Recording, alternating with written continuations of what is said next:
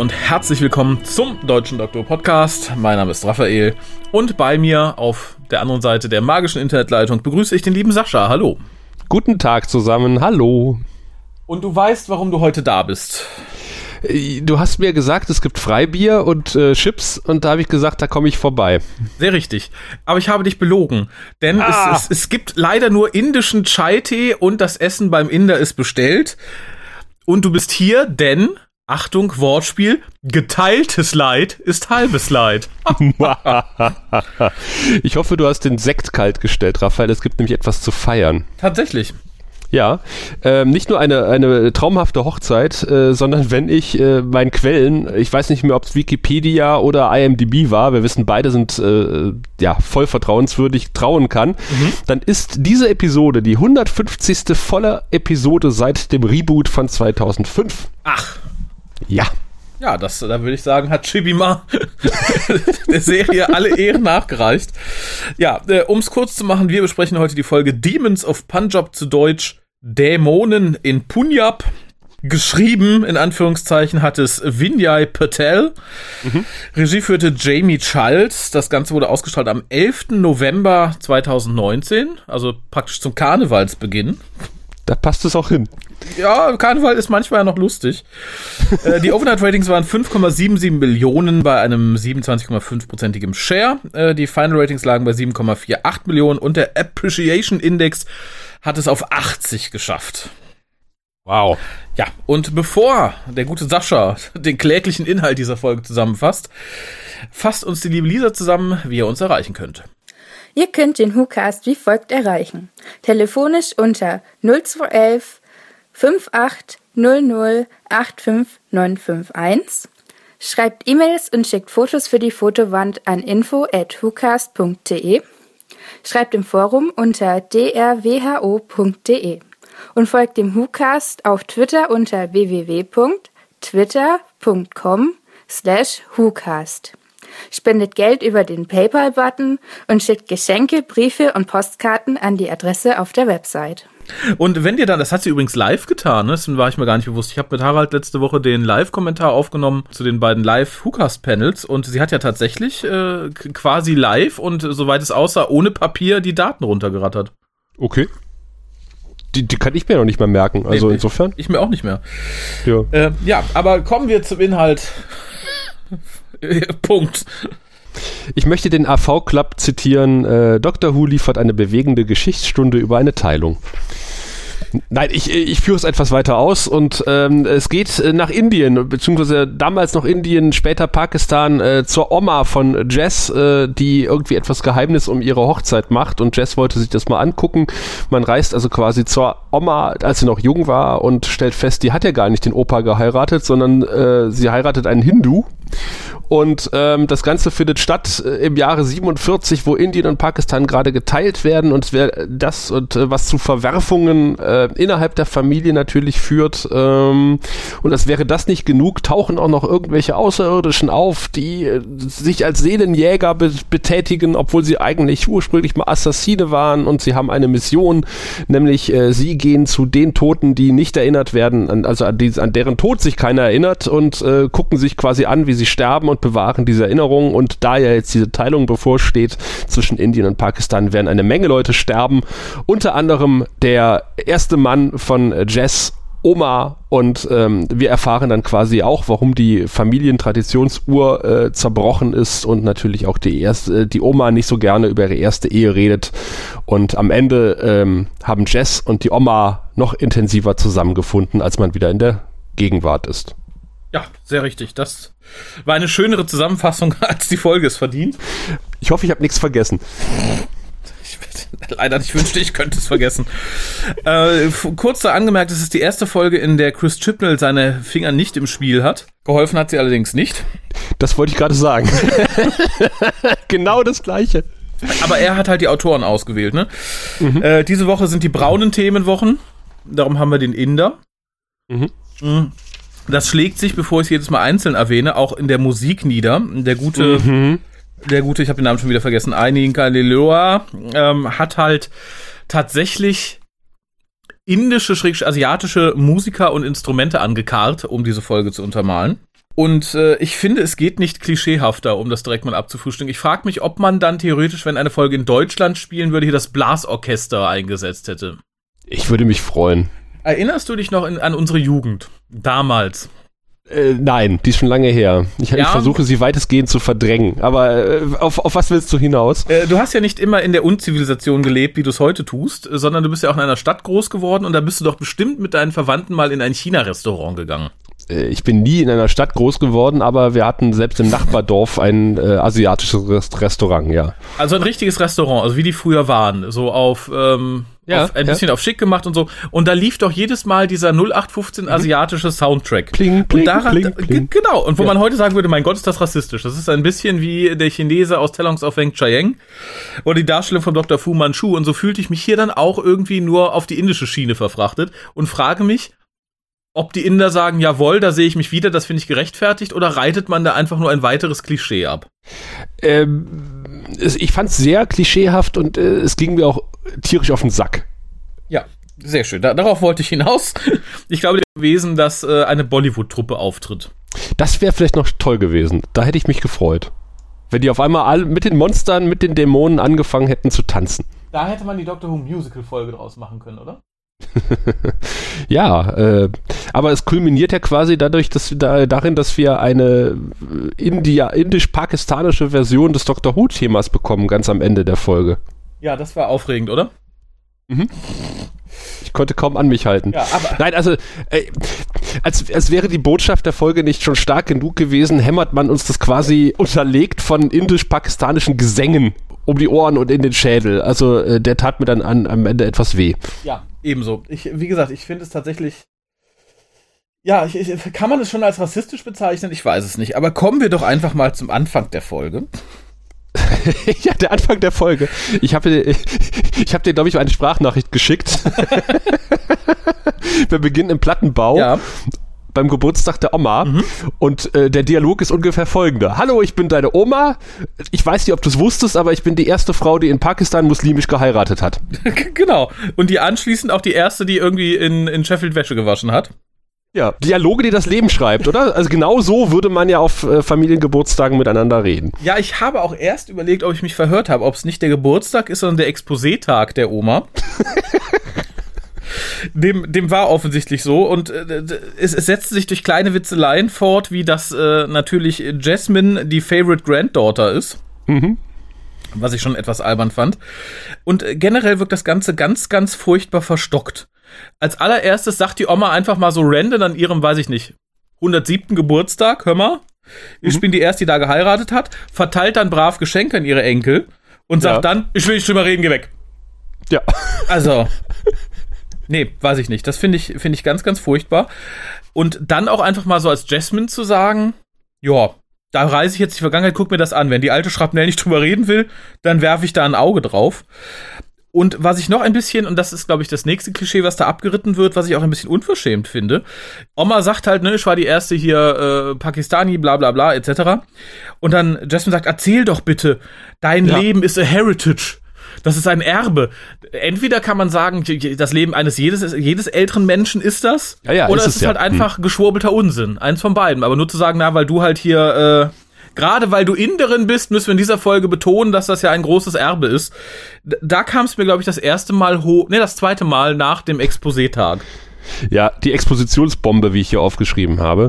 Ähm, ich bin etwas martialischer heute unterwegs. Ah. Nein, aber ich kann das gut nachvollziehen. Also ich meine, wenn, wenn meine Oma vom Krieg und der Nachkriegszeit erzählt hat und meine Tante, äh, das, das gehört natürlich äh, zu, zu unserer Familie. Mhm. Also das, das prägt eine Familie und ich, ich fand es jetzt nicht so schlimm, ähm, äh, dass, dass sie halt sagt, das ist unser, unser Heritage. Also das, natürlich gehört das zu einer Familie. Also was die Oma und die Tante erlebt hat früher. Und aber meine Omas und Tanten haben da sehr offen drüber gesprochen. Ich fand es etwas arschig von der Oma, wie du ja schon gesagt hast. Also erstmal ähm, eine kaputte Uhr zu schenken.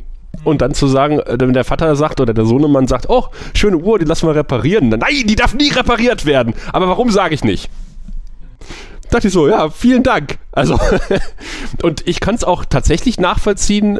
Ah nee, da sind wir noch gar nicht an dem Punkt. Aber ähm, ich, ich kann gut nachvollziehen, dass Jess dann sagt, na, sie will, will sich das halt mal selber angucken. Sie will mit dem äh, mit der mit der Doktor in die Vergangenheit reisen. Also ich würde es auch gerne mal machen. Also ähm, ich habe natürlich aber dann sofort äh, so ein bisschen Father Days äh, Vibes bekommen. Ja, das in dem Zusammenhang. Das ist auch das einzige Mal, dass ich Father Days Wipes bekommen habe, leider. Der Rest. äh, naja, ich, ich finde es halt schwierig. Ich kenne es halt auch von meinen Großeltern, insofern ich es noch weiß, dass da halt ganz interessante Geschichten waren. Aber ich würde Ja. den Teufel tun, dass wenn Opa, also mal ganz davon abgesehen, dass mein Opa, glaube ich, nie so äh, seltsam wäre, wie hier die Oma mir an seinem äh, 112. Geburtstag mal eben so ein Häppchen hinzuwerfen und dann zu sagen, er will nicht drüber reden. Aber ich, ich finde es auch ein bisschen schwierig zu sagen, so, ich schnüffel einfach mal im Privatleben äh, meiner Oma rum, die mir gerade gesagt hat, sie will nicht drüber reden. Ach so, meinst du das? Vielleicht war die auch Straßendürren in Indien, hat sich da öffentlich auf dem Marktplatz äh, 17 Mal von allen Dorfältesten durchnehmen lassen. Das will ich vielleicht gar nicht sehen. Ja, das ist äh, ein Punkt. Aber wir lernen dann etwas Neues kennen, mehr oder weniger. Es wird Mhm. altertümlich begründet, aber ich fand es trotzdem hinreichend albern. Man kann offensichtlich der TARDIS irgendeinen Gegenstand hinwerfen, sie erschnüffelt. Ganz genau, wo du hin willst. Also die TARDIS hat jetzt nicht gerochen, wo die Uhr hergestellt wurde, wo sie hingefallen ist genau oder wann sie das erste Mal verschenkt wurde. Nein. Sie hat genau festgestellt, das riecht so, als möchtet ihr unbedingt an, an dem einen Tag vor der Hochzeit. Ja, das machen wir. Stimmt, also im Grunde genommen äh, hätte ich dann, wäre ich davon ausgegangen, dass die TARDIS äh, quasi den Zeitpunkt erwischt, wo die Uhr kaputt geht. Das wäre so am logischsten gewesen. Ja, genau. Oder wo sie halt hergestellt wird, ne? Eins von beidem. Das wäre so. Aber offensichtlich ist die TARDIS auch irgendwie mit der FAM verknüpft. Ja, ja, weil äh, die Doktoröse auch keine Entscheidung treffen kann, so richtig. Nee, die kann ja nix. Also ohne Screwdriver ist die aufgeschmissen. Oh, das fand ich, das fand ich ganz, ganz furchtbar, diesen, diesen, diese Entscheidungsfindung im Team in der TARDIS. Und äh, was ich aber sehr schön fand, war ähm, die Geschichte über die äh, bewaffnete Schildkrötenarmee. Die hätte ich gerne gesehen. Ich habe mir aufgeschrieben, ich hätte viel, viel lieber die Geschichte mit den Schildkröten gesehen. Ja, aber auch nicht, wenn sie jemand aus dem aktuellen Team geschrieben hätte, muss ich sagen. ja, Doch. Und einäugige Schildkröten haben wir ja nachher noch zu genug, okay. wenn wir Babylon 5 besprechen. Das stimmt, stimmt. Äh, ja, aber zumindest landet die Fam dann in Spanien. Das ist sehr hübsch, muss man sagen. Ist eine sehr schöne Gegend. Es soll natürlich das, das, das alte Indien sein, in Anführungszeichen. Da hatte ich so ein bisschen Xena-Vibes, weil ich dachte, ich habe mir aufgeschrieben, das ist doch niemals Indien. das, Ja, sehr richtig. wo, wo Neuseeland als, als Griechenland äh, durchgehen musste, äh, muss halt Spanien jetzt als. Aber am Ende, äh, irgendwann sieht man so einen Berg im Hintergrund. Und da dachte ich so, hm, haben sie den jetzt noch reinmontiert oder ist das ein spanischer Berg? Da habe ich, glaube ich, schon geistig abgeschaltet. Aber ich muss, äh, du, du, du lobst ja immer so diese Optik. Ich muss echt mal sagen, die Optik ging mir auch tierisch auf den Sack. Ich fand äh, die komplette Folge unglaublich überstrahlt und Ja. äh, kein vernünftiger Schwarzton. Also das sieht, sah so total alles irgendwie matschig aus. Die Farben haben irgendwie nicht gestimmt für meinen Geschmack. Ja, da bin ich, da bin ich ein bisschen bei dir. Also das Einzige, was ich irgendwie optisch mochte, waren die Szenen in dem Raumschiff später. Ähm, alles andere sah halt tatsächlich aus, hätte man gesagt, so, stellt die Belichtung mal ein bisschen drüber, wir sind hier in Indien. Ich war ja schon ganz froh, dass sie irgendwie nicht so einen Orange-Gelb-Filter drüber gehauen haben. Das wäre so, glaube ich, der nächste Schritt gewesen. Ja. Aber wir reiten von Klischee zu Klischee, respektive sehen wir hier den, den, den Karren mit dem Ochsen davor. Und zufällig trifft die Fam genau auf den zukünftigen Ehemann äh, der Oma von Jess. Und kaum sind sie aufgestiegen, begegnen sie auch dem Klischee in der schlechthin, der dann auch noch zur körperlichen Ertüchtigung mahnt. Ja. Der Guru, der da lang gelatscht kommt. Aber den habe ich gemocht. Den fand ich gut. Ja, der ist auch schneller als wir aus der Folge wieder draußen. Der, Ja, den- der hat es in dem Fall auch gut. Den, also eine Folge über den hätte ich gerne gesehen. Wie gesagt, auch erneut nicht von jemandem aus diesem Team geschrieben. Aber du Das hast ist immer der Knackpunkt. Man, man hätte auch über diese Thematik eine interessante Folge schreiben können, vermutlich. Mhm, mhm. Aber du hast die Kopfschmerzen vom, vom Doktor vergessen. Ja, vergessen, verdrängt. Das ist halt so ein bisschen Exposé ein bisschen anders, oder? Ähm, ich habe zu dem Zeitpunkt noch gehofft, obwohl der Titel der Folge ließ etwas anderes erahnen oder befürchten, dass wir tatsächlich so ein schönes Historical bekommen ohne Monster. Aber äh, nein, da müssen dann noch irgendwelche Aliens dann im Schatten stehen und äh, zugucken, wie der ähm, Guru da den Weg lang wandert, bedrohlich. Und ich dachte so, oh, nee. Das fand ich schwierig. Sowohl dieses, Sowohl. Entschuldigung. Das, Kein Problem. Das äh, ist ein, äh, Ein Trop. das höre ich so oft von dir. Ja. Und zwar äh, sowohl des Doktors Kopfschmerzen als auch diese Szene, wir stellen die Aliens bedrohlich hin und lassen diesem Herrn hinterher starren. Da wird wenigstens nett erklärt, warum. Aber das alles dient. Und ich finde sehr preiswert dazu, uns zu suggerieren, guck mal, da ist eine Gefahr, die Aliens sind böse. Zusammen mit der Musik, die uns fast in Geiselhaft nimmt, um dieses Ja. Gefühl zu erzwingen.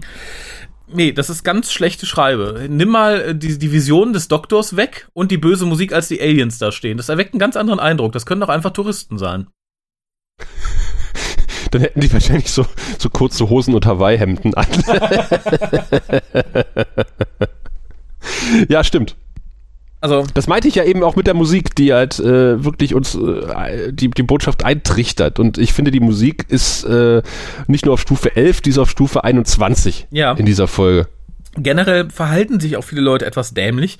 Der Doktor hätte es vorher ansprechen. Also viele Leute hätten sehr viel vorher ansprechen können. Und man weiß ja ungefähr, wo man ist. Man weiß ja, wo die Oma geheiratet hat. Man weiß, wann sie geheiratet hat. Und dann rumzuplärren, man ist gerade aus England angekommen, Mhm. ist nicht das Schlauste. Also da muss ich auch tatsächlich sagen, Graham, so sehr ich dich liebe, das war dumm. Ja. Aber das passt, weil ich mir aufgeschrieben habe, Jazz ist ausgesprochen dämlich, äh, Doktor ist ausgesprochen schwach. Wie immer also. Ja. Weil jetzt stellt man sich ja dieser Familie vor und äh, man, man sagt irgendwie, naja, man ist irgendwie bekannt, man ist, man ist verwandt, was ja auch total dämlich ist, äh, Ja. weil da stehen einfach drei Weiße. Ja, Äh, wir sind Verwandte. Mhm. Natürlich. Aus dem Albino-Zweig der Familie. Wer kennt ihn nicht? außer der hier, der ganz schwarz ist. Ja, man, das, das sind halt alles äh, eine Fan, ne? Da muss man nicht dieselbe Farbe für haben. Das ist doch das, was die Staffel uns vermitteln möchte. Das einzige Gute war, dass, dass äh, wie heißt der, der Enkelsohn von, von Graham nochmal? Ryan. Ry- äh, Ryan sagt, äh, don't let him sing. Als, als Graham vorschlägt, dass er auch, äh, wenn es geheiratet wird, kann er ein Liedchen singen. Nein, nein, lass ihn bloß nicht singen. Was ironisch ist, da ja der Gute gerade ein Album veröffentlicht hat. Ach, okay. Insofern hätte man ihn mal singen lassen sollen, es hätte bestimmt die interessantere Folge gegeben. Den besseren Soundtrack. Genau.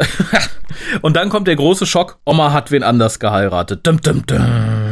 Und dann kriegen wir die Uhr rechts und links um die Ohren gehauen, weil der zukünftige Ehemann, der muss, der Hindu-Ehemann, äh, der trägt nämlich diese Uhr, wie wir ganz subtil gezeigt bekommen. Ja, da, äh, da hätte der, die Musik noch gefehlt, die tatsächlich dieses Dum, Dum, Dum Ja.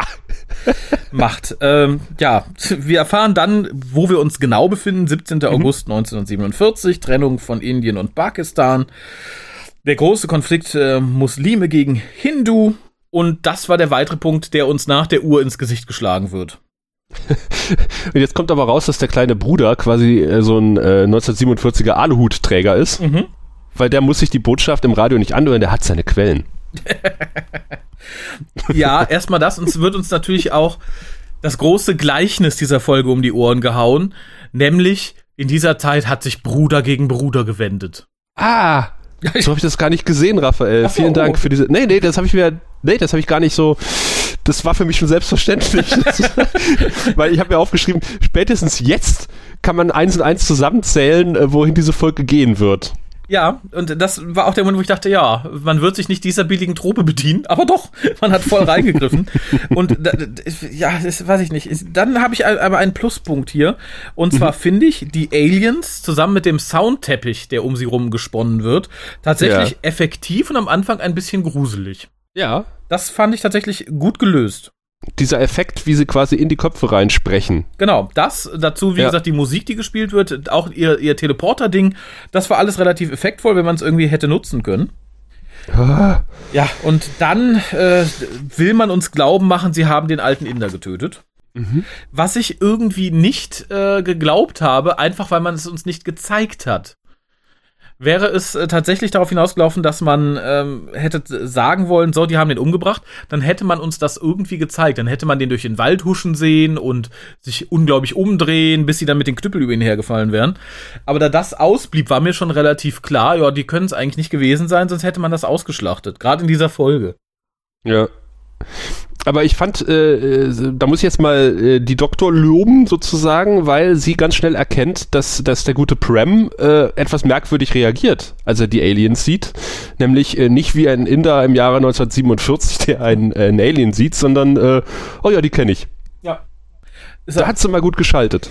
Ja, aber auch das einzige Mal und ich fand es halt da auch sehr offensichtlich. Oh, ich, ich glaube, das waren hier, da habe ich dann inhaltlich abgeschaltet beim nächsten. Ich habe hier nur geschrieben, bla bla, laufen durch den Wald, bla bla, Ja. Geschichte aufarbeiten. Gen Bla bla Screwdriver, bla bla. Ja, generell finde ich tatsächlich, dass es hier so der erste Punkt, äh, wo da das ganze Geschichtsexposé betrieben wird. Ja. Das Ganze hat hier und auch später, als sie am Lagerfeuer sitzen irgendwie, einfach das Gefühl einer großen Aufarbeitung eines traumatischen Geschichtsteils des, der Historie des Autors. Äh, uh, das äh, weiß ich nicht, aber wenn dann wirklich der Historie, der entfernten Historie des Autors, hat Ja. nämlich 2011 erst seinen Abschluss gemacht und durfte acht Jahre später schon für Dr. Who schreiben. Ja, aber ich glaube tatsächlich, ja, aber der hat sonst noch nicht viel geschrieben. Das ist halt das Problem, wenn man Leute nach Farbe auswählt, nicht nach Talent. Äh, und das ist, glaube ich, auch das Problem dieser Folge. Ich glaube, der hat dann einfach so sein persönliches äh, Oma-Trauma verarbeitet. Die hat halt erzählt, ne, wie das damals abging. Das war alles ganz furchtbar und er betrachtet es halt also als sein, sein völkisches Erbe und muss das dann hier irgendwie aufarbeiten. Und das fand ich tat mir fast physisch weh. Sowas Naja, das kann er ja nicht. gerne machen, aber er, er soll soll's bitte gut machen. Ja, ja, aber er, er soll es halt nicht nur machen, ne? Sich da hinsetzen, die Figuren das betrauern und betratschen lassen, ist halt noch keine gute Geschichte. Ja, ganz furchtbar. Das ist, das zieht sich wieder so durch diese Folge. Das ist, äh, das ist so wieder so typisch. Ähm, ähm, wie vielte elfte Staffel Doctor Who?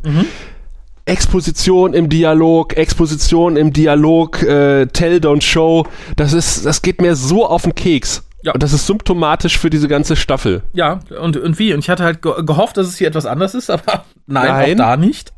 Ähm, schön und hier nochmal etwas Lobenswertes, der Transporter-Doorway-Effekt hat mir ganz gut gefallen. Ja. Punkt. Man, man hangelt sich ja von Kleinigkeit zu Kleinigkeit. Äh, schlimm fand ich hier ein bisschen, dass der Doktor quasi so auf seinem Vorwissen rumreitet. Sie sagt halt, dass die, ich weiß gar nicht, wie sie heißen, Watari, Wasati, Wasabi, keine Ahnung. Wasabi. Wasabi. dass die, dass die Wasabi. Ich hab mal gehört, das sind, das sind äh, hier, das sind Killer. Ja. Darum rede ich gar nicht erst mit denen. So. Sie sagt auch später, als die Leute sagen, na, wir sind ja keine Killer, hört auf mich anzulügen, Freundchen. Ähm, Also, nee, da war, hat der Doktor schon überlegter und wohlwissender und auch etwas offener gehandelt. Ich habe mir aufgeschrieben, Doktor brabbelt und fuchtelt. Ja gut, das ist ja, da, damit hast du Und- Staffel 11 beschrieben, ne?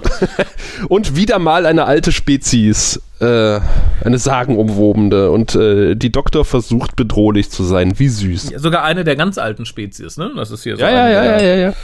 Da sehen wir auch wieder Parallelen zu Babylon 5. Ja, aber was ich, was mir ganz gut gefallen hat, äh, war die Rückblende in den Krieg, Mhm. Wo, wo der gute Prem halt äh, seinen Bruder da äh, zurücklassen musste auf dem Schlachtfeld. Das fand ich, äh, fand ich schön inszeniert. Hatte, hatte, war, war sehr stimmungsvoll. Ja, im Vergleich zum Rest der Folge gebe ich dir recht. Ja. Ansonsten fand ich es ein bisschen spartanisch tatsächlich. Ja, ja, aber ich bin ja froh über alles, äh, was, was spartanisch ist. Äh, also ab, abseits des Drehbuchs. Man, man elften sich von. Kleinigkeit zu Kleinigkeit. Ja, ja, ja, ja. Dann kommt wieder viel Gerede tatsächlich.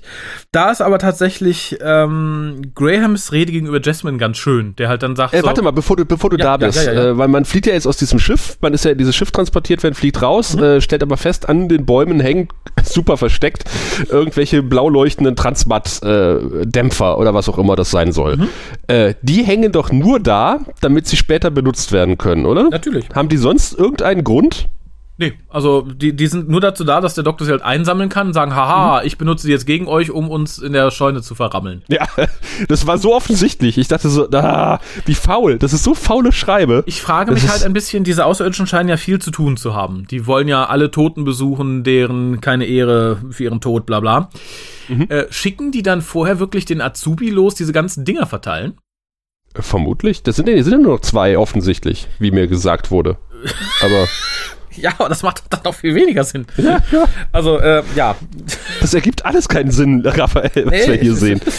Aber das, das ist halt so, ne? Wir, wir brauchen was, naja, dann transportieren die nicht halt frei in der Gegend rum. Nee, die brauchen die komischen Dinger, die in Bäumen hängen. Ja, das heißt aber auch, wenn der Guru sich außerhalb dieses Kreises bewegt hätte, in dem die Dinger funktionieren, was hätten sie dann gemacht? Azubi, geh nochmal los, hängen noch einen anderen auf, der ist jetzt leider in der Nachbarprovinz. Ja, Vermutlich. Ich frag mich sowas nicht. Frag das den Autoren. Nee. Ich, ich, Mit dem rede ich nicht. wer, aber auch, wer aber auch dann zwischendurch mal redet, ist nämlich die, äh, die, die Braut, also die Oma, die junge Oma. Ja.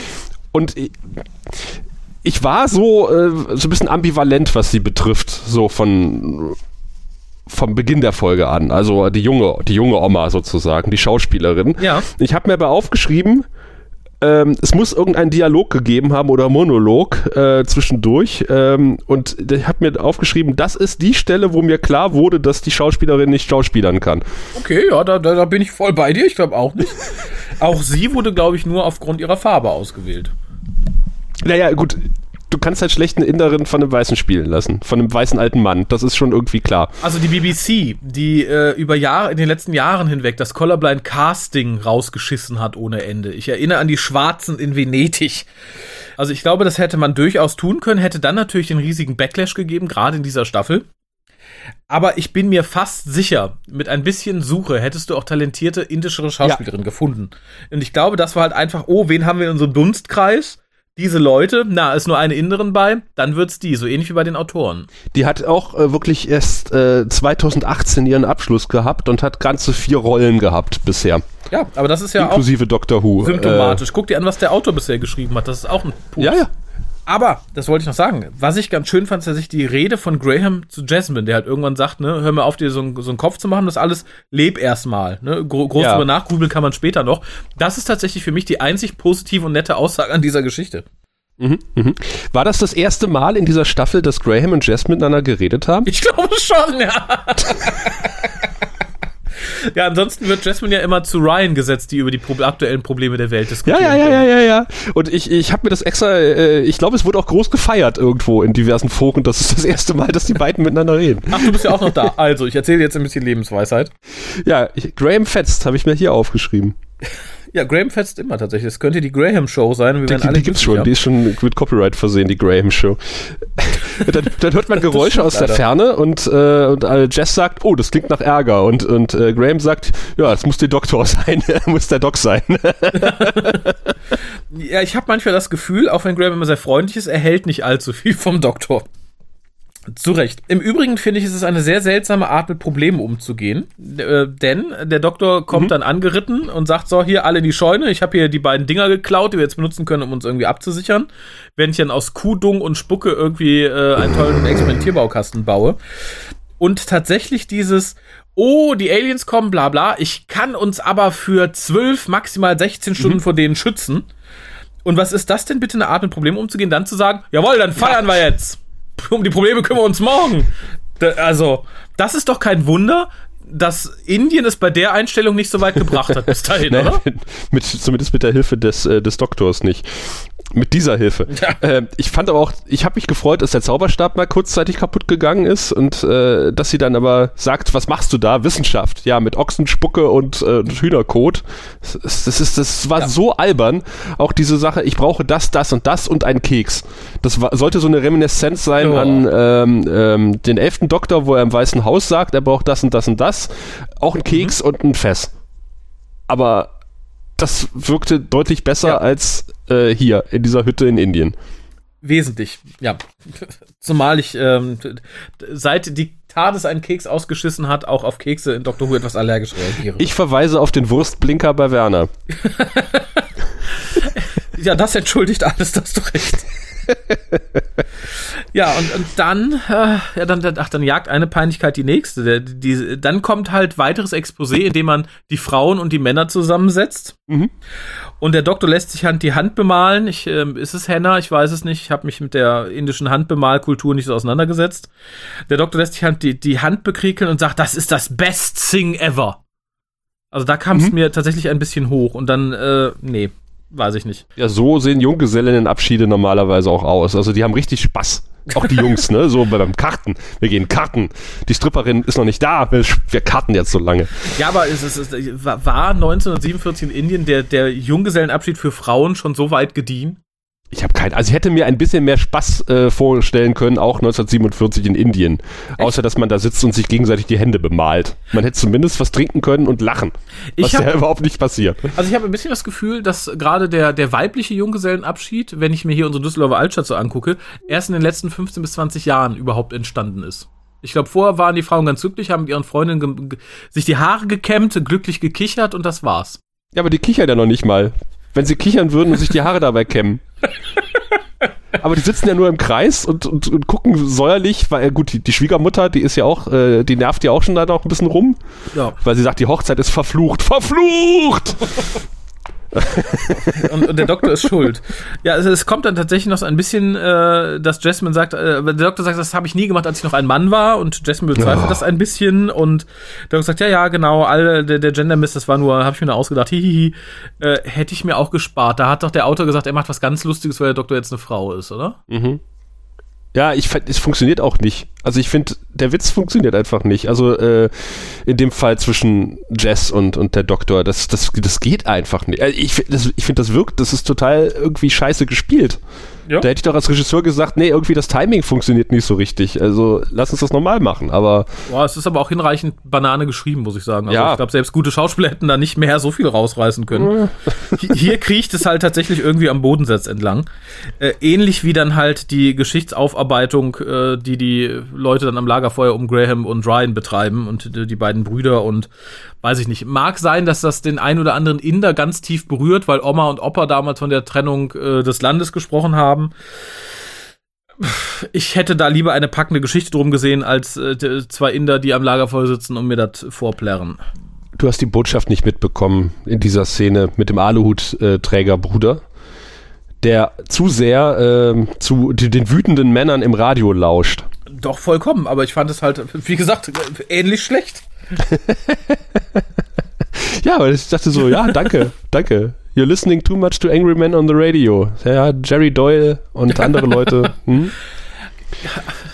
ich bin so unglücklich mit der Folge. Naja, äh, dann kommt tatsächlich, und das fand ich, das wäre der Punkt gewesen, wenn du so ein Drehbuch geschrieben hast, wo eigentlich jemand hätte drüber gucken sollen und gesagt, hör mal, mein indischer Freund, die Gewichtung in deinem Drehbuch stimmt einfach nicht. Der ganze Käse mhm. um dein persönliches Volkstrauma interessiert keinen Menschen da draußen. Die werden sich alle zu Tode langweilen. Mhm. Aber ich fand halt den Kniff ganz schön, auch wenn ich den Doktor etwas verblendet finde. Der Doktor sagt halt so, ihr seid, ihr seid Killer, ihr seid Killer. Und wir sagen, nein, wir sind keine Killer, wir sind seit Jahrhunderten nur noch Beobachter. Und das wäre halt ein schöner Aufhänger für so eine Art Whodunit gewesen, weil der Doktor sich dann zeigen lässt, wer es wirklich war und sagt, oh, zu diesem Zeitpunkt war natürlich schon klar, wer es war und warum und so weiter und so fort. Ja. Insofern war es albern, aber ich finde diesen Mechanismus zu sagen, ich habe die ganze Zeit die bösen Aliens im Verdacht gehabt, aber die sind nur Beobachter und die können mir jetzt zeigen, was sie beobachtet haben. Hätte ich so als Dreh- und Angelpunkt einer vernünftig geschriebenen Geschichte eigentlich gar nicht so dumm gefunden. Äh, was du vergessen hast zu erwähnen, ist nämlich, dass das Eindämmungsfeld mit zwischenzeitlich gebrochen ist und äh, die Doktröse entführt wird ja. von den Aliens. Weil sie hat nämlich vorher, ja, das, äh, wenn du auf einem fremden Raumschiff bist und da kommt so ein, so ein, äh, da öffnet sich so ein, ein Device in der Mitte und da kommt so eine Urne rausgefahren, würdest du die einfach mitnehmen? Aus der Halterung reißen? Ja, das natürlich. Ich bin schon aus diversen Museen ja, ne? geflogen, ne? deswegen. also, ey, alleine das war ja schon dämlich. Sie klaut dann diese Urne und dann äh, wird, wird halt die Urne zurückgeklaut mit der Doktröse an der Urne dran. Und dann kommt dieser äh, Wiederexpositionsdialog, äh, nämlich, dass die Assassinen in Wirklichkeit Seelenjäger aus Babylon 5 sind. und ich habe die ganze Zeit gedacht, hätten die das nicht einfach früher erzählen können? Eigentlich schon, ja. Aber das hätte halt natürlich äh, die, die ganze Kryptik um wir sind Killer kaputt gemacht. Da haben sie doch vorher lieber sowas gesagt wie Du kannst es nicht verhindern. Ja, und dann habe ich mir auch, äh, dann sagen sie ja, äh, Prim, Prim, Prem muss sterben. Und da habe ich mir aufgeschrieben, daraus hätte man eine schöne Story machen können. Äh, nämlich, dass halt der erste Ehemann von, äh, von, oder der erste Opa von Jess sterben muss, damit Jess leben kann. Und dann dachte ich, Moment mal, so eine ähnliche Story hatten wir schon, die hieß Father's ja. Day in der neunten, mit dem neunten Doktor. Hm, genau, aber darum ging es dem Autor ja nicht. Dem Autor ging es halt darum, seinen Volksschmerz unters Volk zu bringen. Ja, ja. Und äh, wie gesagt, da scheitert halt die Geschichte auf, auf ganzer Linie. Woran es aber auch ein bisschen scheitert, finde ich. Mhm. Äh, hier die, die, die, die, die Aliens, die übrigens von der Maske her gar nicht so schlecht sind, finde ich. Sie erinnern mich ein bisschen an eine lebendig gewordene Batman-Maske. Ja. Oder Power Rangers. so, so weit Mhm. möchte ich gar nicht denken. Die sagen so, wir beobachten alles und wir wollen alle die ehren, deren Tod nicht geehrt worden ist. Die haben verdammt viel zu tun. Ja. Kennst du den Außerirdischen aus der Douglas Ja. Geschichte, der rumreist, um jedes Lebewesen im Universum zu beleidigen? Äh, nein, Ja, aber der hat halt auch sehr viel zu tun. das glaube ich. und, die- und die werden doch niemals fertig. Ja, alleine auf der Erde in, in, in den, ich sag mal, in den ähm, sechs Jahren vorher, so von 39 bis, bis 45, hatten sie wahrscheinlich auch eine Menge zu tun. Ja, Hast du deine Ohren offen gehalten in dieser Szene, äh, wenn die Augen schon zu waren? da, da habe ich Augen und Ohren zugehalten und gewimmert und geweint. Dann hast du nicht mitbekommen, äh, dass, die, äh, dass die eine Außerirdische von Emma Fielding gesprochen wurde. Nein, ich weiß aber auch gerade nicht, wer Emma Fielding ist. Ähm, ich auch nicht, aber sie ist wohl irgendwie berühmt. Ah, Also ich, der Name Ja. sagt mir irgendwas, aber ich weiß nicht mehr genau was. www.google.de für die Leute, die wissen wollen, wie man hier als Gaststar eingekauft hat. Und äh, was dem Ganzen immer noch so ein bisschen im Raum steht, ist natürlich dieses, ja, Jasmine, du darfst hier nichts verändern, ne? Und die Oma muss halt den anderen heiraten und bla bla bla. Dass Jasmine dann aber sagt, so, ich bleib jetzt hier, anstatt zu gehen, weil es steht ja der Vorschlag im Raum, dass jetzt alle fahren und sich den Rest der Geschichte nicht angucken wollen. Äh, Und Jasmine sagt, nein, ich bleib jetzt hier, um sicher zu gehen, dass meiner Oma nichts passiert.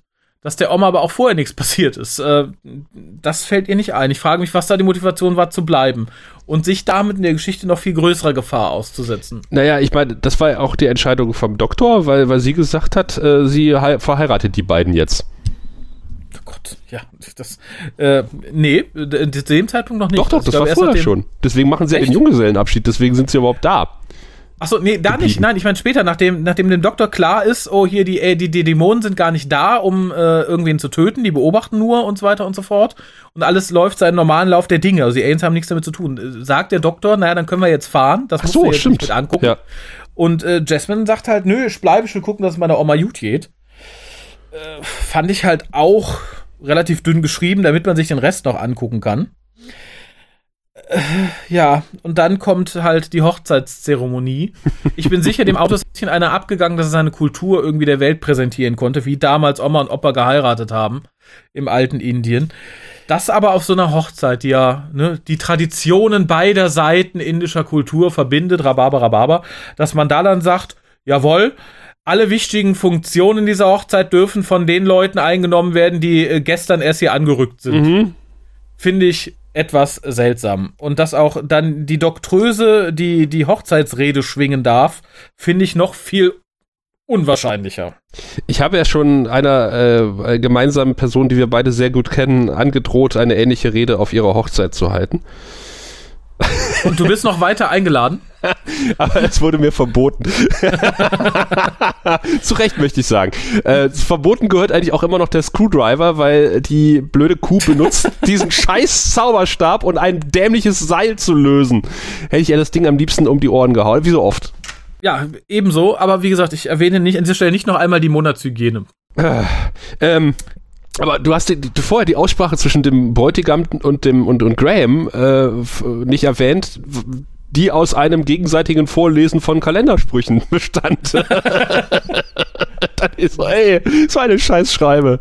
Wie auch so einiges in dieser Geschichte. Ich wollte gerade sagen, Die Hochzeitsrede an sich hatte ja so einen gewissen schönen Kern, aber echt, ich fand, das war so äh, Glückskeksgeschwurbel. ja, ja, aber wenn man Glück, Glückskeksgeschwurbel einigermaßen gut vorträgt, dann äh, kann es auch schön sein, aber in Echt? dem Fall nicht. Nee, da kommt es immer ein bisschen hoch. Ich finde, die Rede klang so ein bisschen, als wäre sie auf der Rückseite vom, vom Januarblatt des ayurvedischen Kalenders abgelesen. Das äh, fand ich nicht schön. D dann kommt halt auch so hinterhergeschoben noch die, die, die preiswerte Auflösung. Es war äh, Manish, der, der indische Harry Potter, der den äh, Guru getötet hat und der halt total verblendet ist und böse. Ich frage mich ein bisschen, es wird ja hier relativ eindeutig Stellung bezogen, wer die Bösen und Verblendeten sind und wer die guten Lieben sind. Also in diesem Fall sind ja die Hindus die Bösen und die armen Moslems sind ja die, die hier von dem Hindu-Bruder hintergangen werden und erschossen werden. Ich frage mich, ob man den Hindus nächste Staffel auch nochmal die Bühne gibt, weil ich finde, so eine Geschichte lässt sich immer von zwei Seiten erzählen. und ich finde, hier kommt eine Seite relativ schlecht bei weg. Und das finde ich nicht gut. Also das finde ich äh, einfach mal irgendwie schlechte Schreibe und das finde ich sogar noch ein bisschen unverschämter als zu sagen, naja, uns bösen weißen Männer und Fernsehproduzenten interessiert eure Geschichte gar nicht. Dann zu sagen, wir picken uns eine Seite raus und ihr dürft die Geschichte aus eurem Blickwinkel erzählen und macht die Hindus mal richtig zu den bösen Arschlöchern. Ja, wobei der Bräutigam ja auch Hindu ist. Also sind ja nicht alle Hindu böse in der Folge. Nee, aber alle anderen Hindu bis auf der Bruder. Der, der Bruder sagt, ich heirate eine, eine Muslime und das ist super. Aber der Bruder sagt, nein, das ist alles böse und hier sind meine Freunde, wir machen euch alle fertig und wir überrennen euer Land. Äh, es bleibt doch ansonsten, außer dass du sagst, okay, der Bruder ist ein vernünftiger Mensch, bleibt doch kein gutes Haar an den Hindu.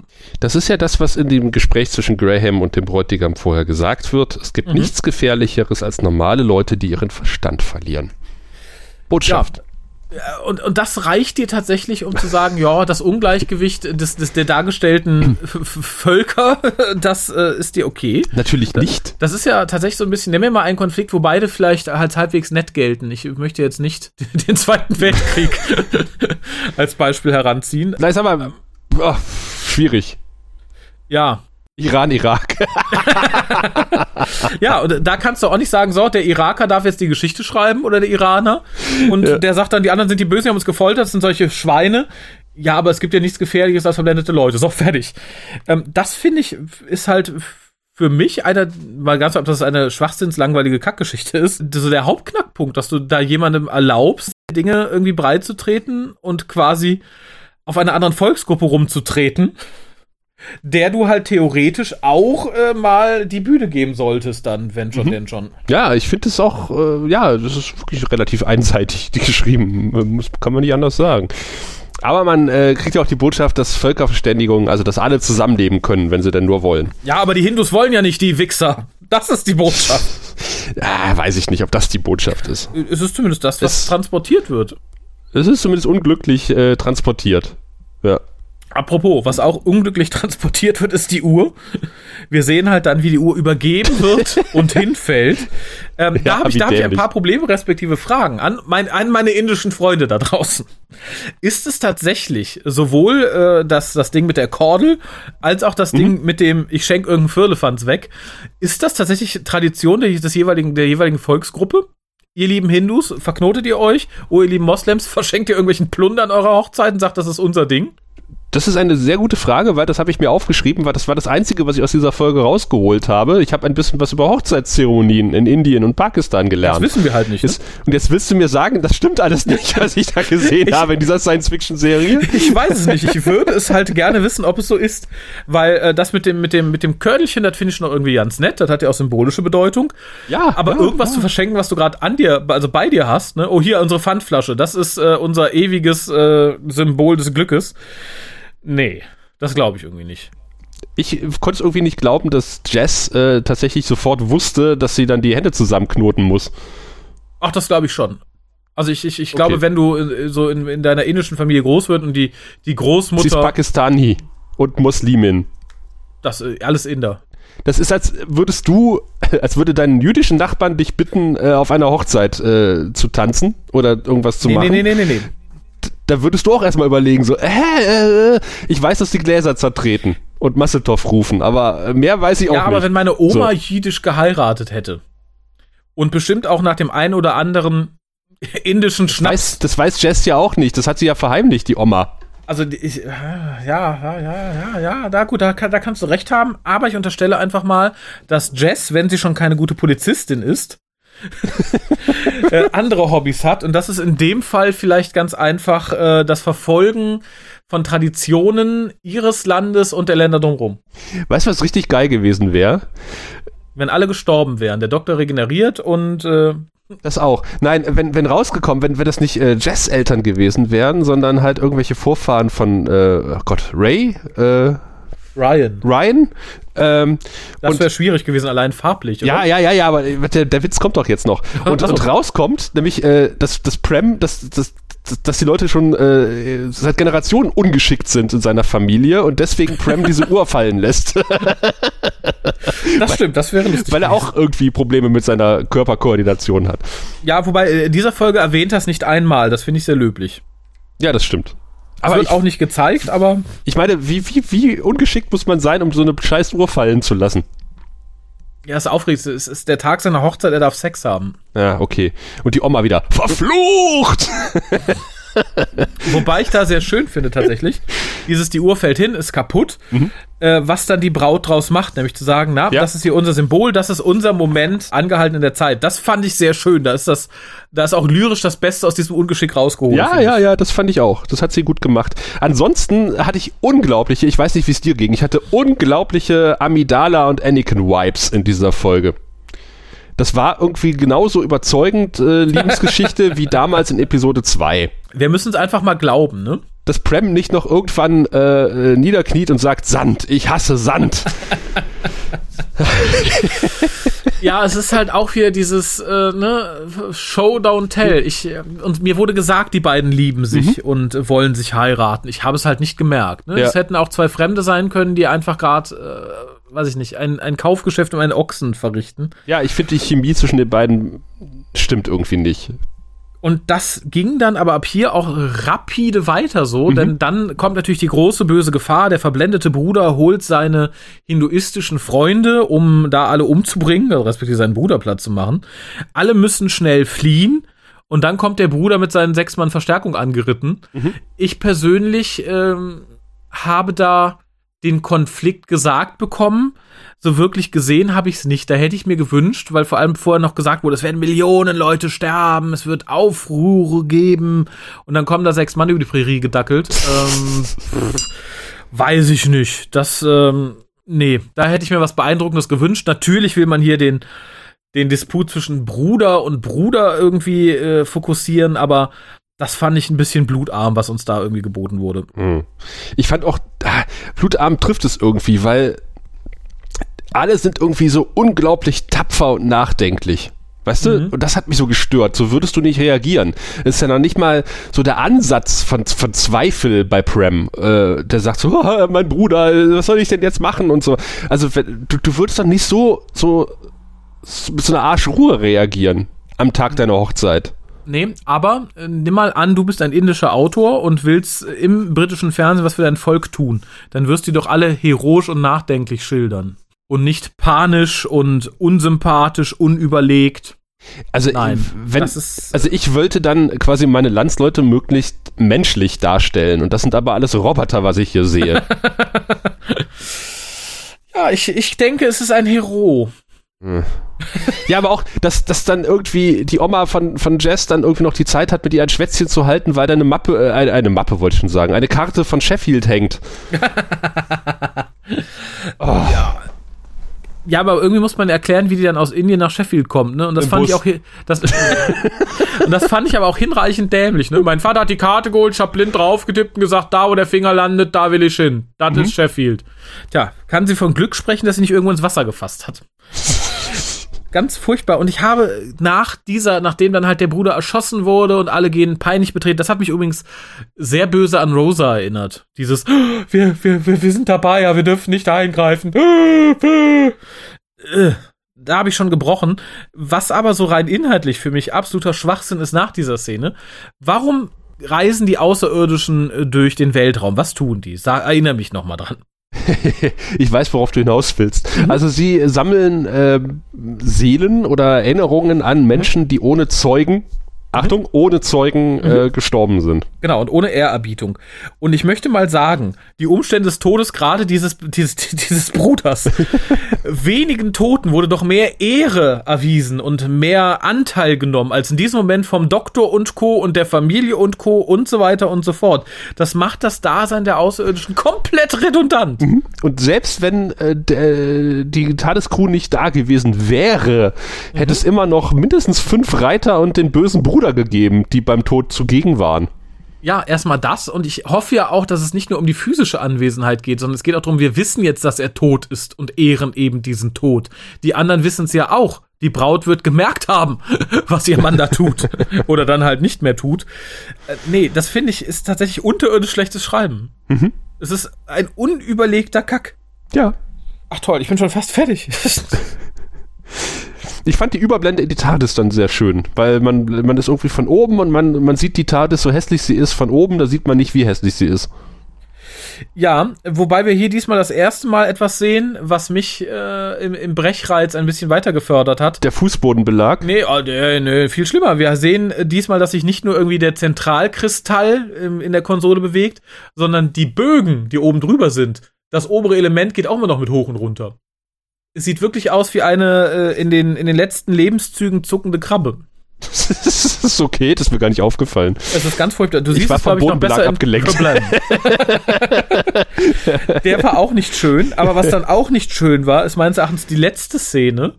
Ähm, die, die Staffel hat auch ein unglaubliches Glück, in fast jeder Folge so eine Szene nachzuschieben, die nochmal an Peinlichkeit eins draufsetzt. Diese PowerPoint-Präsentation bei Rosa war so ein Ding. Ja.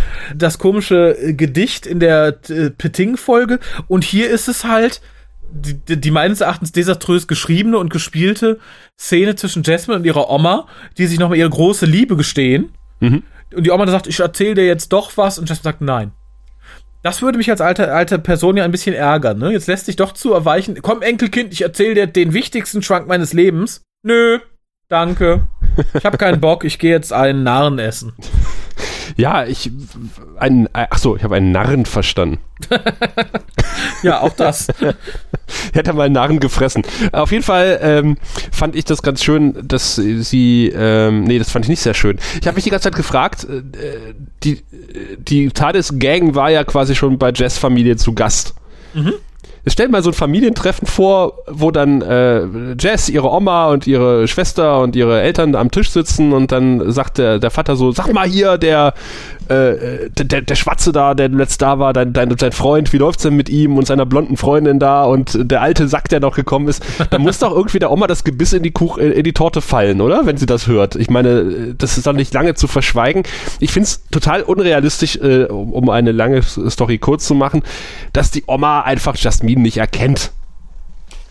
Die Hab am ich- wichtigsten Tag ihres Lebens da war und genauso aussieht wie ihre Enkeltochter. Oder ihre Enkeltochter sieht genauso aus, trägt die gleichen Klamotten. Äh, da habe ich lang drüber nachgedacht. Und ich glaube, es, es, es wäre entschuldbar, wäre das eine normale Doctor Who-Staffel.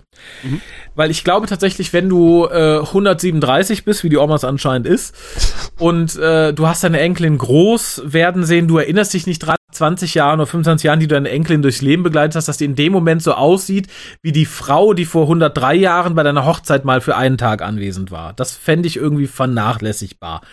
Dass aber die Truppe um die Frau, die bei deiner Hochzeit anwesend war, aus einem indischen Mädchen im Alter deiner jetzigen Enkelin, plus einer weißen Frau, plus einem weißen Mann, plus einem schwarzen Mann im Indien 1947 besteht, das hätte sich festbrennen sollen, finde ich. Ein- Eine weiße Frau, die deine Hochzeitsrede gehalten hat. Da, das hätte tatsächlich hängen bleiben sollen. Ansonsten hätte ich gesagt, okay, wenn es eine Einzelperson wäre oder halt ein normal farbiges, in Anführungszeichen, Trüppchen, was wäre es jetzt nur Inder gewesen, geschenkt. Ähm, aber in dem Fall hätte ihr ein Lichtsein aufgegeben. Seien sie schon ein bisschen dement. Das wäre übrigens auch ein schöner Kniff gewesen, wenn die Oma sich das alles nur eingebildet hätte. Die hätten halt in der Vergangenheit festgestellt, oh, das ist gar nicht meine Oma. Die hat einfach nur äh, Unsinn geredet. Die Uhr geklaut, gefunden. Ja. Und äh, vor allem dieses dann so, Oma, ich lieb dich, Jasmine, ich lieb dich auch, das habe ich beiden nicht abgenommen. Ich fand die Schauspielerin in der Schlussszene allerdings besser als in der, ähm, in der Anfangssequenz. Da war die Oma erträglicher, vermutlich, weil alles erträglicher war als das, was ich vorher gesehen habe. Ja, erstmal das und es ist halt immer für mich, bei den aktuellen Folgen ist es meist so, wenn es auf die letzten Minuten zugeht, denke ich, boah, fast geschafft. Das ist so ein bisschen Entspannung und das spiegelt sich dann vielleicht auch in dem Gesehenen wieder. Schließlich ist auch ein kleiner Kreis, weil Lina äh, Ding, Dingrin, äh, die die Oma spielt, äh, bei EastEnders mitgespielt hat. Und wir alle wissen, es gab ein geniales Crossover zwischen Doctor Who und den EastEnders. Das, das sind schöne Schlussworte für, für diese Besprechung. Kommen wir zur Wertung. Wie sieht's denn da bei dir aus? Ja, ich glaube, das können wir kurz machen. Also eigentlich ist das ein Totalausfall. ähm, aber ich gebe einfach mal einen Gnadenpunkt. Einfach, äh, weil ich gerne indisch essen gehe. nee, also Ja, machen wir es kurz. Also die, die Story ist Mist. Man hätte, man hätte aus dieser Prämisse, äh, diese Teilung eines Landes, äh, auch im kleinen Rahmen in einem Dorf was Schönes erzählen können, wie die Fronten auf einmal aufbrechen und äh, man muss da irgendwie raus und man kann sich aus irgendwelchen Gründen äh, nicht einmischen, man muss irgendwas beschützen, keine Ahnung was. Aber das mit, mit Jess Familienhistorie zu verknüppern, wo wir alle noch dieses äh, doch sehr gute Fathers Day im Kopf hatten und äh, da wurden Prämissen aufgemacht, die heute überhaupt nicht mehr erfüllt wurden.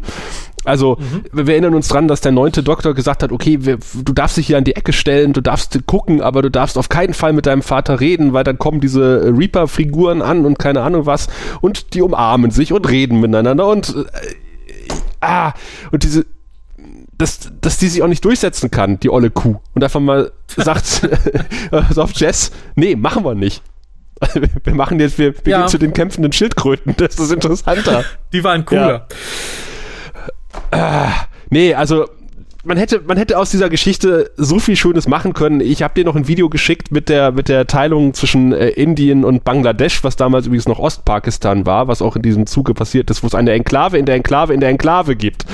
Äh, wo man Ja. so schöne Sachen hätte erzählen können. Nö. Man macht dann irgendwie äh, diese wirklich ah, rührselige Familiengeschichte aus dem äh, Klischee-Drehbuch und mit der Musik, die einem um die Ohren gehauen werden, mit den überlichteten Bildern, da wirklich, wirklich, war wirklich gar nichts Schönes an dieser Folge. Ja, bin ich, bin ich fast bei dir, tatsächlich. Also ich, ich finde, die Folge ist ähnlich, ja, wie, wie eigentlich viele in Staffel 11, sehr symptomatisch, dass mit Staffel, dass mit Staffel 11 falsch läuft. Ähm, also sowohl die Auswahl des Autors, als auch des Themas, als auch des Tenors, äh, das geht alles irgendwie ziemlich daneben. Ich finde es halt sehr, sehr schwierig dann zu sagen, so, wir haben hier den, der, einen indischen Companion, von dem wir bisher überhaupt nichts erzählt haben. Der Charakter ist ja flach geblieben wie, äh, weil, keine Ahnung, Stimmt. wie Ostfriesland. Äh, und dann zu sagen, so, er kriegt jetzt hier eine Charakterfolge. Er ist eine Inderin, das heißt, äh, ja, wir brauchen auf jeden Fall einen indischen Autor, sonst sind wir Rassisten und der darf das auch in Indien spielen lassen. Und keiner hindert ihn daran, sein persönliches irgendwie Volkstrauma aufzuarbeiten, aus seiner Sicht, denn die Hindus sind ja alles die letzten Arschlöcher und Nazis, finde ich unglaublich schwierig auf, auf so vielen Ebenen und wie gesagt, das hier, das kulminiert in dieser Folge tatsächlich. Bei anderen Folgen hast du durchaus ne, einen Aspekt, wo du sagst, das ist schiefgegangen. Hier fällt halt ganz viel zusammen, auch dass ich finde, dass dieser Mann einfach nicht vernünftig schreiben kann. Er hat ein paar gute Ideen. Wie gesagt, ich finde die, die, die Aliens und ihr Vorhaben gar nicht so verkehrt. Ich finde diesen Twist gar nicht so, dass man sagt, okay, die Aliens sind der Killer. Und dann zu sagen, ah, nee, Moment, die haben nur beobachtet, aber das, was sie beobachtet haben, hilft mir weiter. Finde ich, wäre ein schöner Mechanismus, um eine gute Geschichte zu erzählen. Ähnlich wäre auch ein reines Historical hier nett gewesen über diese Trennung, was man aber uns sich auch nicht geschafft hat. Dann diese, diese ganz schlimme Bruder gegen Bruder-Trope aufzufahren. Nee, ganz, ganz schlimm. Ich finde, das ist dummes Fernsehen von dummen Leuten für dumme Leute, was ich mir eigentlich nicht antun möchte. Es hat wirklich körperlich wehgetan. Ich gebe allerdings für so ein paar Sachen, die ich einfach nett fand. Ich fand das Design der Außerirdischen nett. Ich fand, wie gesagt, ein paar Ideen ganz nett. Ich gebe die zwei Punkte, was ein bisschen mehr ist als bei der letzten Folge. Mhm. Aber ich, nee, das ist Doctor Who, wie ich es nicht brauche. Das ist auch indische Geschichte, wie ich es nicht brauche. Wie auch indische Geschichte indische Geschichte nicht braucht, glaube ich. Ich bewerte ja immer, äh, also um das mal zu erklären, ich bewerte ja immer, äh, wie viel Spaß macht mir eine Folge oder äh, oder wie sehr fesselt sie mich. Und das kann auch eine sehr schlechte Folge viel Spaß machen. Ja, wenn es wirklich total sau schlecht ist, aber ich sage, okay, ich gucke mir die an. So, ich, ich gehe ich geh an mein DVD-Regal, weil ich ja kein Streaming-Abo irgendwo habe und greife mir eine CD raus oder DVD und sage, ich gucke mir jetzt die Folge an. Äh, oder, oder ich sage, oh Gott, nee, die überspringe ich. Und das ist so eine Folge, wo ich sage, die überspringe ich, die würde ich mir niemals freiwillig nochmal angucken. Ich habe es, ich, es war eine körperliche Qual für den, für, für die äh, Episodenbesprechung hier, diese Folge mir nochmal anzugucken. Sie tat beim zweiten Mal gucken noch mehr weh als beim ersten Mal gucken. Ja, da bin ich, da bin ich vollkommen bei dir. Ich äh, würde sagen, das war's. Wir sind befreit. Wir haben es hinter uns. Juhu. Äh, nicht, dass es die Staffel noch unbedingt viel besser wird. Aber ich habe noch einen kleinen Anschlag auf dich vor. Und zwar, du bist ja ähm, fleißiger Hörer des WhoCastes und du wirst mitbekommen haben, dass wir jetzt schon begonnen haben, unser Weihnachtsgewinnspiel zu starten. Soll ich sagen, was schon in der Kiste ist? Nee, dann äh, das, das kannst du mal in einem stillen Momentchen tun, wenn das Mikro ausgeschaltet ist, wenn danach ist. Aber äh, die ganz einfache Frage, hast du als Podcaster vieler anderer erfolgreicher Podcasts, wie zum Beispiel Der Graue Rat, dem deutschen Babylon 5 Podcast oder den Flachland-Reportern oder Sie reden, hättest du etwas, da du heute hier zu Gast bist, etwas zu dieser Kiste beizusteuern? Hm. Ähm, ich habe noch eine original verpackte äh, Babcon-Tasse äh, in unserer Sommerküche gefunden. Ach, ihr habt eine Sommer- und eine Winterküche. Ja, ja. Das finde ich äh, fast beeindruckender als dieses sehr großzügige Geschenk für den Karton. Wenn wir draußen grillen, dann meistens äh, in der Sommerküche. Also nicht in der Sommerküche, aber wir haben dann die Sachen fürs Grillen in der Sommerküche. Ah. Ja, ähm, die, ich nehme an, die kommt jetzt virtuell in diesen Karton hinein. Die kommt jetzt virtuell in diesen Karton, also ein, ein seltenes Erinnerungsstück an die äh, erste Deutsch, deutsche Babylon 5 Convention, die der Graue Rat veranstaltet hat, mhm. im Jahre 2018 im äh, Planetarium in Erkrath. Ein tolles Event, äh, wo du auch dann teilgenommen hast, meistens hinter der Herdplatte. Tatsächlich, tatsächlich, ja. Aber äh, zu diesem Anlass gab es Tassen, die waren heiß begehrt und das ist tatsächlich, glaube ich, sogar noch eine Erstauflage, also nicht so ein Ding, was wir nachgedruckt haben. Ah, okay. Ja, also sehr großzügig, kommt wie gesagt auch in den Karton, also merkt es euch für eure Liste. Dann bedanke ich mich nochmal bei dir, dass du dir dieses indische Stück Scheiße mit mir angetan hast. Und äh, ja, wir hören uns gleich. Ihr mhm. hört uns äh, in absehbarer Zeit. Bis dann.